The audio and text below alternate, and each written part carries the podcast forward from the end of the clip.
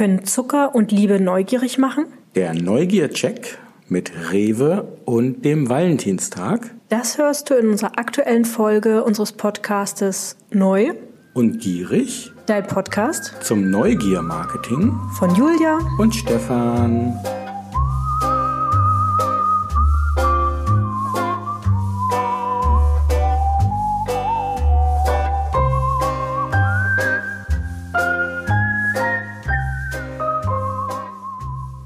Moin Moin sagen wir aus Bremen heute. Und wir freuen uns, dass du dabei bist, um die nächsten 20, 25 Minuten mit uns zusammen den kleinen Neugier-Check zu machen, denn es ist knapp eine Woche her und wir hatten Valentinstag. Und wenn du einen Fernseher hast beziehungsweise ein bisschen Werbung schaust, dann gab es eine ganze Menge Kampagnen, wo wir heute mal eine rausgegriffen haben, über die wir sprechen wollen und zwei Inhaltsarten zum Valentinstag, über die wir ebenfalls sprechen wollen. Warum tun wir das? Um so ein bisschen rauszukitzeln, warum diese Kampagnen mit dem Thema Neugier spielen und eventuell die Aufmerksamkeit der Leser und Nutzer erfahren. Julia, magst du gerne Zucker?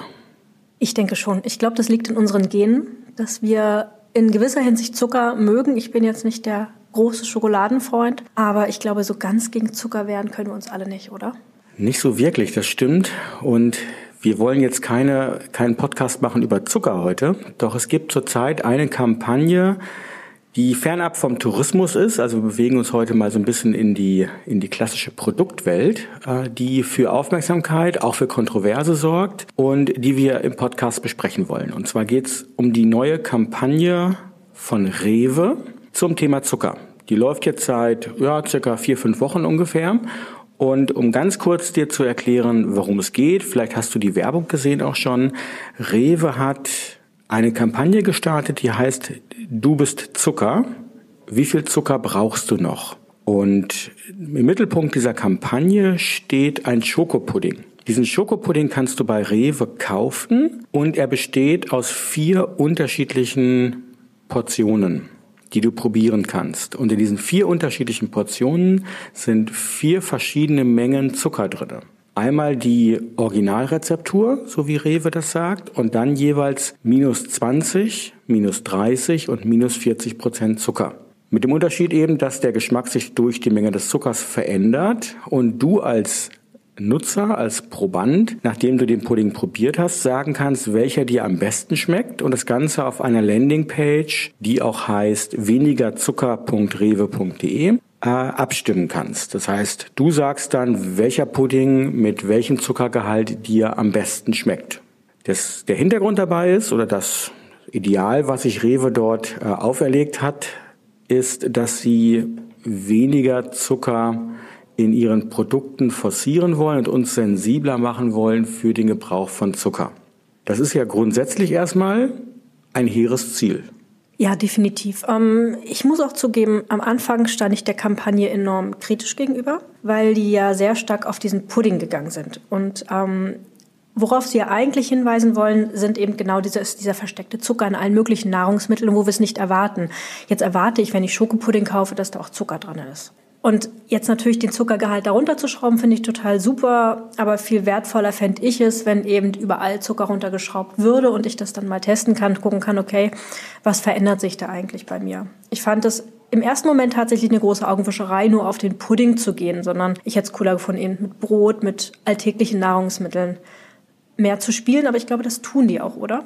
Ja, wir wollen mal jetzt ähm, gar nicht nur darüber sprechen, ob Zucker gut oder schlecht ist. Es wäre ein eigenes Thema, sondern wir wollen mal ein bisschen schauen auf die einzelnen Elemente dieser Kampagne und warum wir auch sie bewusst rausgesucht haben, weil sie sehr geschickt mit so ein paar Neugier-Triggern auch spielt, ähm, wie wir als Nutzer eben am Ende eingefangen werden und äh, innerhalb der Kampagne Neugier geschürt wird. Und ich nehme mal, wenn wir jetzt die Landingpage nehmen, so ein paar Elemente mit heraus. Das erste Element, und das ist das, was du vielleicht dann auch in der Werbung gesehen hast, ist das Video, beziehungsweise eben dieses einleitende äh, Werbevideo, was bei YouTube und auf der Kampagne zu sehen ist, welches hoch emotional ist. Also mich hat es persönlich so ein bisschen erinnert an die Kampagne von Lidl vor zwei Jahren, ähm, wo sie auch sehr emotional auf unsere, ja, auf, auf unsere Gefühle gespielt haben, dass wir ja gar keinen Zucker benötigen und dass Zucker oder Süßigkeiten für uns nicht sinnvoll sind, weil wir selbst ja sowieso schon Zucker sind, also besonders hübsch sind. Das heißt, die Einladung, die Sie hier machen übers Video, ist gar nicht kontrovers, die geht gar nicht direkt über den Pudding, sondern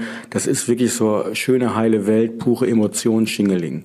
Also das zielt natürlich sehr stark auf das Thema Image wohingegen dieser, dieser Pudding selber und auch die Kampagnenseite wesentlich kontroverser gestaltet ist. Und ich glaube, jetzt sind wir erstmal bei dem allerersten Neugiermerkmal, als sich Rewe natürlich überlegt hat, wir nehmen Zucker als Thema dieser Kampagne wussten sie natürlich, dass sie ja schon mit so einer kleinen ja, kognitiven Dissonanz spielen, weil du hast es gesagt, Julia, die Erwartungshaltung von uns, von einem Supermarkt, beziehungsweise eben auch von einem Produkthersteller über Eigenmarken, sich dem Thema Menge des Zuckers anzuwenden, ja, löst ja schon Skepsis aus, bevor man überhaupt sich intensiver mit beschäftigt. Und ich glaube, das ist am Ende ja trotzdem aber ein Neugierfaktor, ne, dass ich mit solchen Dissonanzen bewusst spiele. Ja, ganz genau. Deswegen ähm, muss ich persönlich zugeben, habe ich mich dann noch näher damit beschäftigt, auch weil eben am Anfang einfach diese totale Ablehnung stand. Ich gesagt, okay, ein Produkt jetzt zuckerreduziert anzubieten, ist total nett. Das ist auch nichts Neues.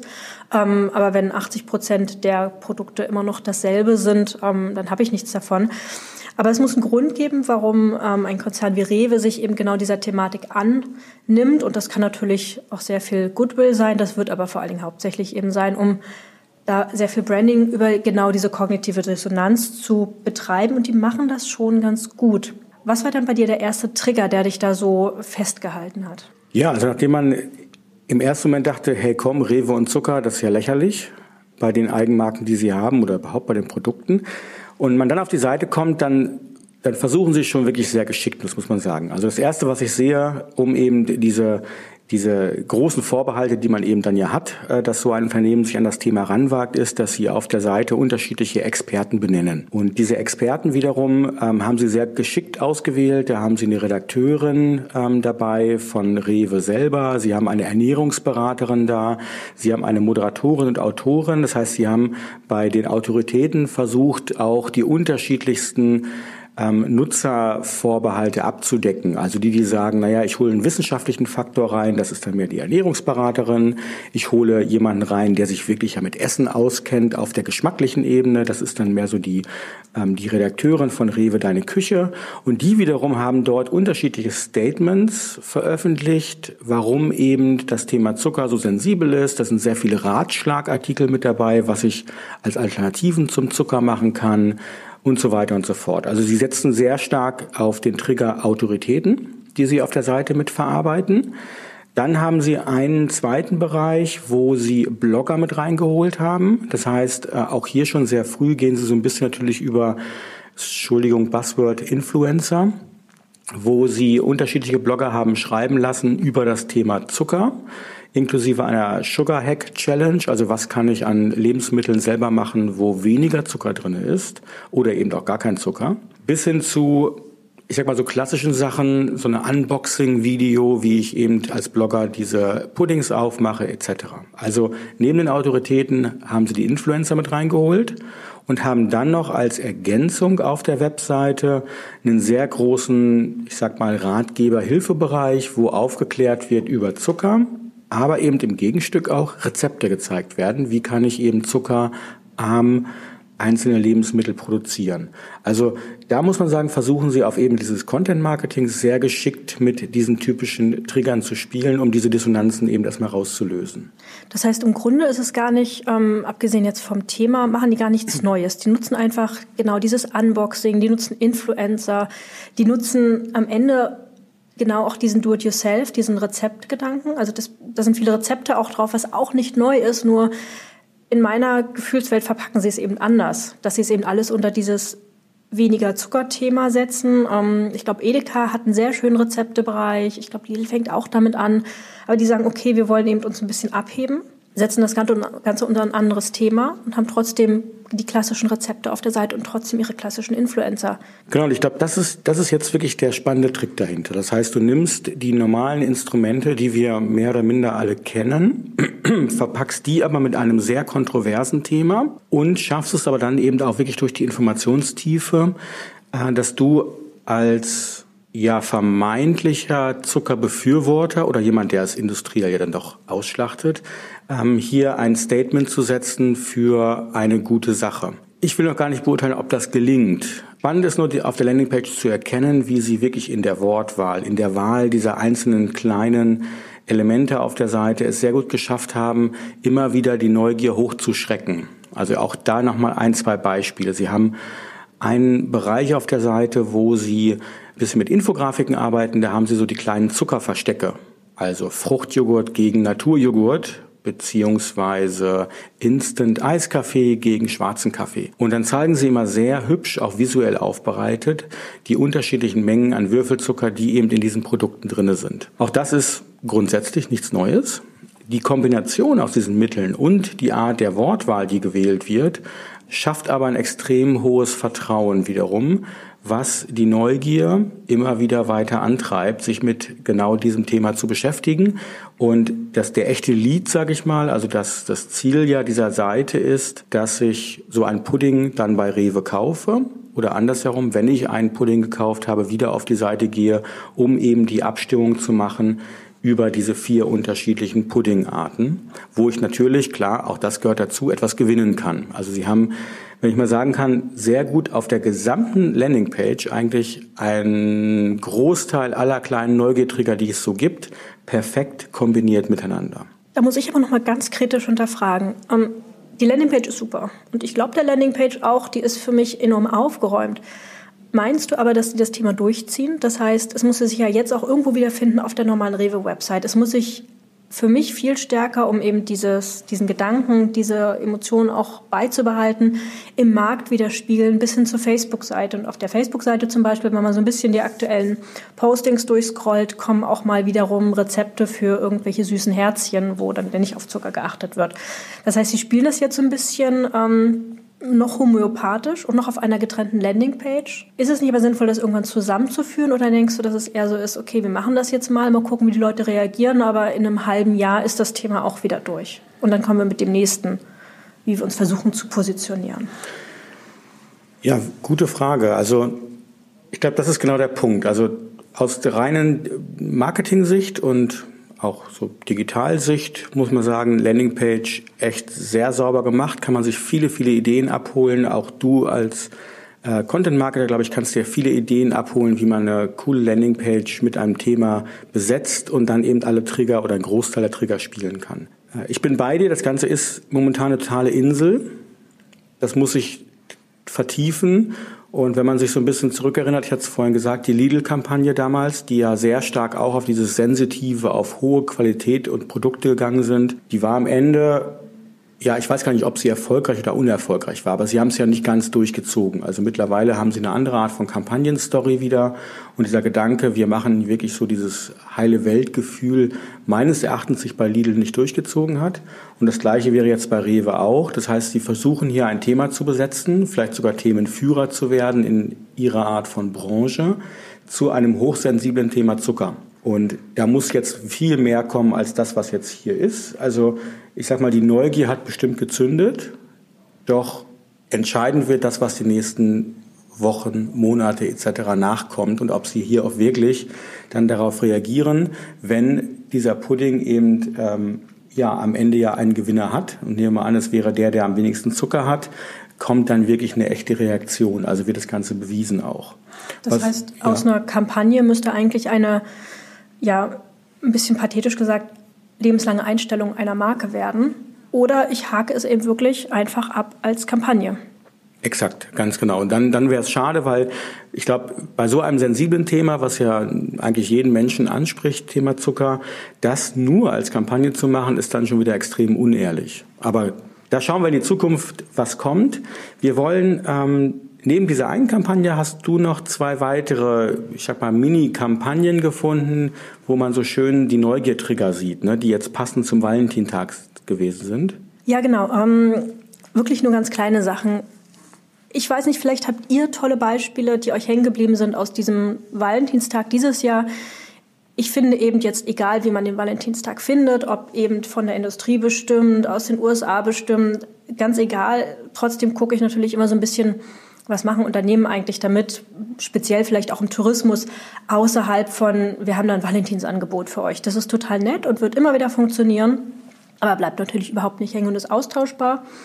Ähm, was ich total nett fand, die Poseidon Expeditions, ähm, also das sind Expeditionen per Schiff in arktische Gebiete, die grundsätzlich ein schönes Marketing, wie ich finde, machen, haben einen ganz tollen Newsletter geschickt am Valentinstag mit einer ganz tollen Infografik oder einem ähm, Liebeskalender der Tiere. Und zwar steht dort, in welchen Monaten sich die arktischen Tiere, die ich auf meiner Reise mit Poseidon sehe, wann die sich paaren. Das ist an sich total simpel, aber die Idee finde ich schön. Das heißt, da wird nicht mit irgendwelchen Hochzeitsangeboten gespielt oder Sonderspecials, sondern das, was mich als Gast ja besonders beschäftigt auf diesen Reisen, das ist die Natur, das sind die Tiere.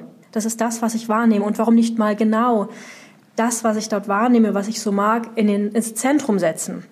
Und das haben die für mich perfekt gemacht. Das heißt, die nehmen den Valentinstag als Aufhänger, machen einfach so einen Liebeskalender und ich fand es total schön. Coole Idee. Screenshot bzw. Ähm, Verlinkung haben wir mit im Blogartikel drin. Und ein zweites Beispiel hast du auch noch gefunden, ne? Genau, ich habe so ein bisschen geguckt, ähm, wie andere Ideen aufnehmen, was ich ganz schön fand, was mich neugierig gemacht hat. Und Listen funktionieren gut, wie du vorhin schon gesagt hast. Kognitive Dissonanzen machen neugierig. Da hat der Independent, den Link setzen wir euch auch rein in die Show Notes, einen Artikel gebracht, der heißt Valentine's Day 2018. Solo Travelers should visit these cities to avoid romantic couples. Das heißt, an welche Orte auf der Welt sollte ich fahren, um eben romantische Paare zu vermeiden? Und haben da einfach ein paar Beispiele gebracht auf der Welt, wo ich hinfahren kann, die eben noch nicht so überlaufen sind und eben nicht klassisch romantisch sind, wo ich auch als Einzelreisender mal hinfahren kann.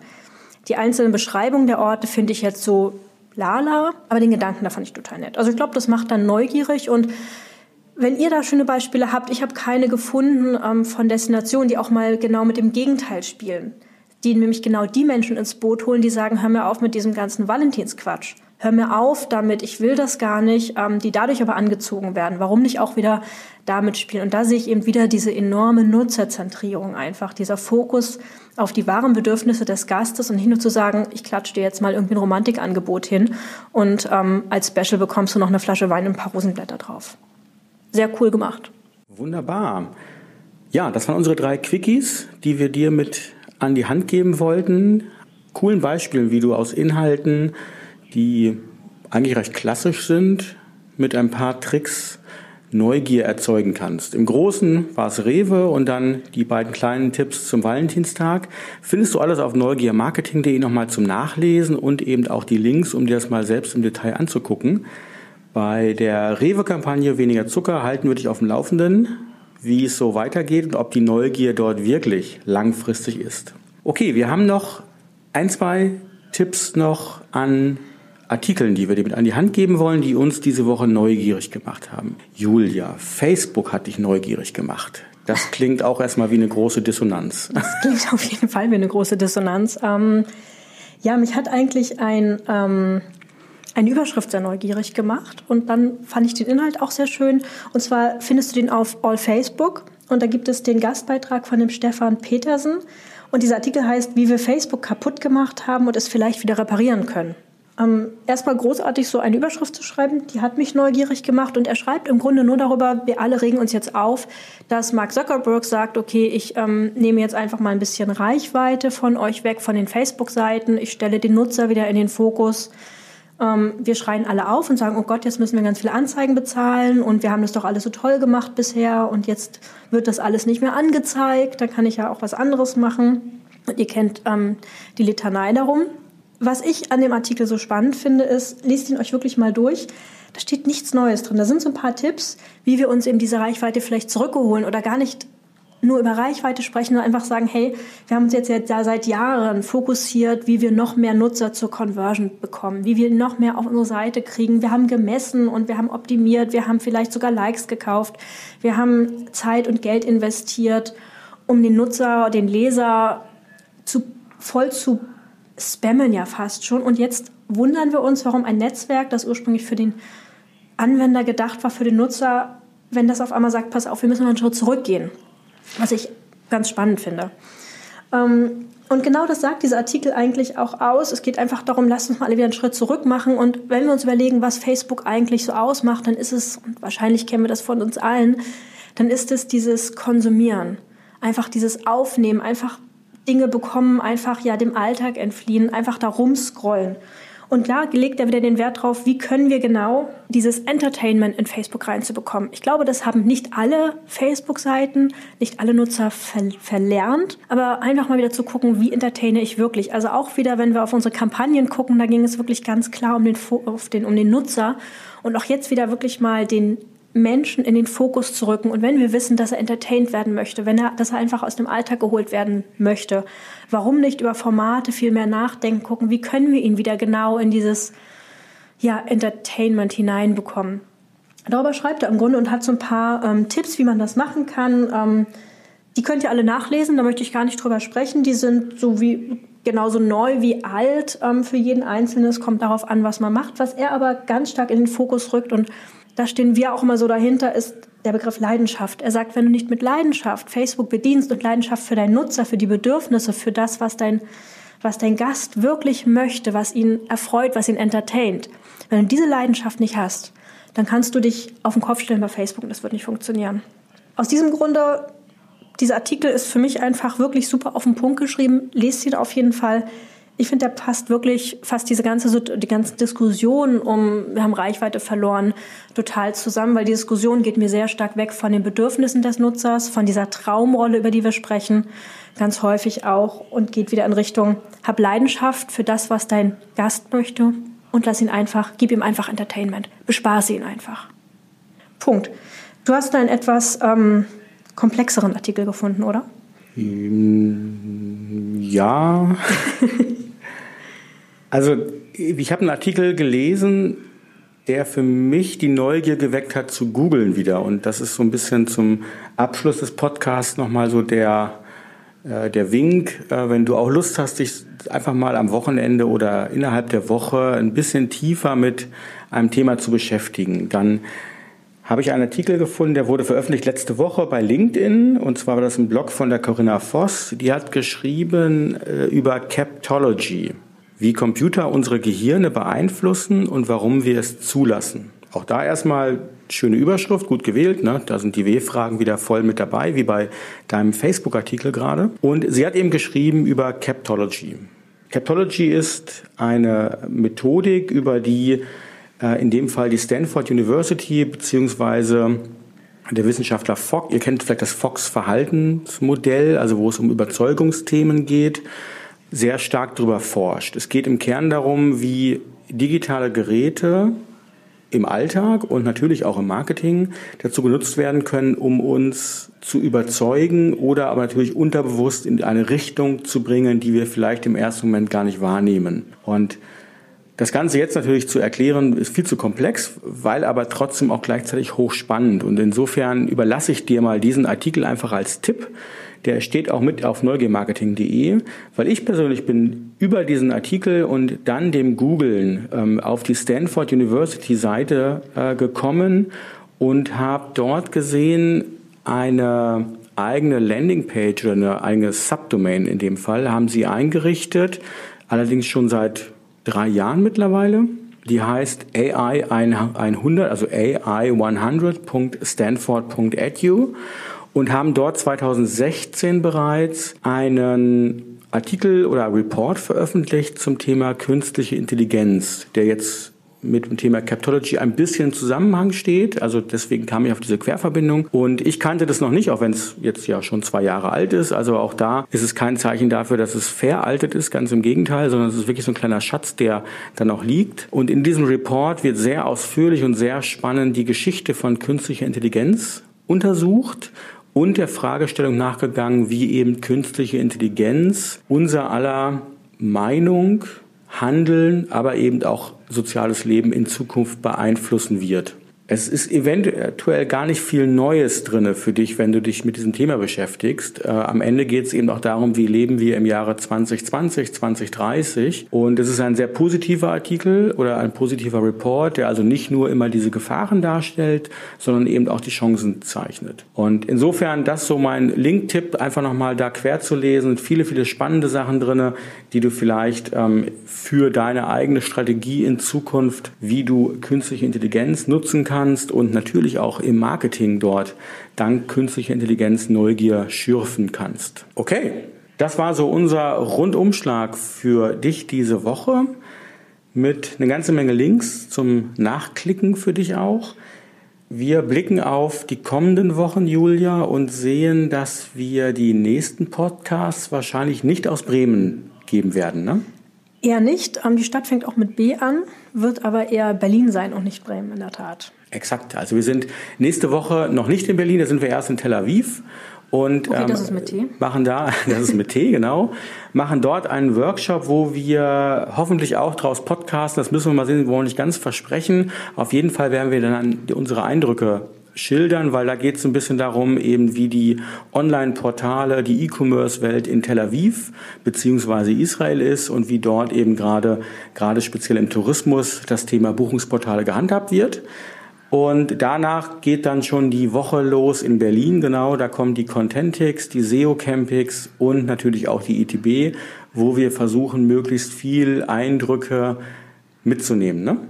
Definitiv. Also da kann ich mir vorstellen, ergeben sich vielleicht auch mal ähm, zwei, drei Interviews.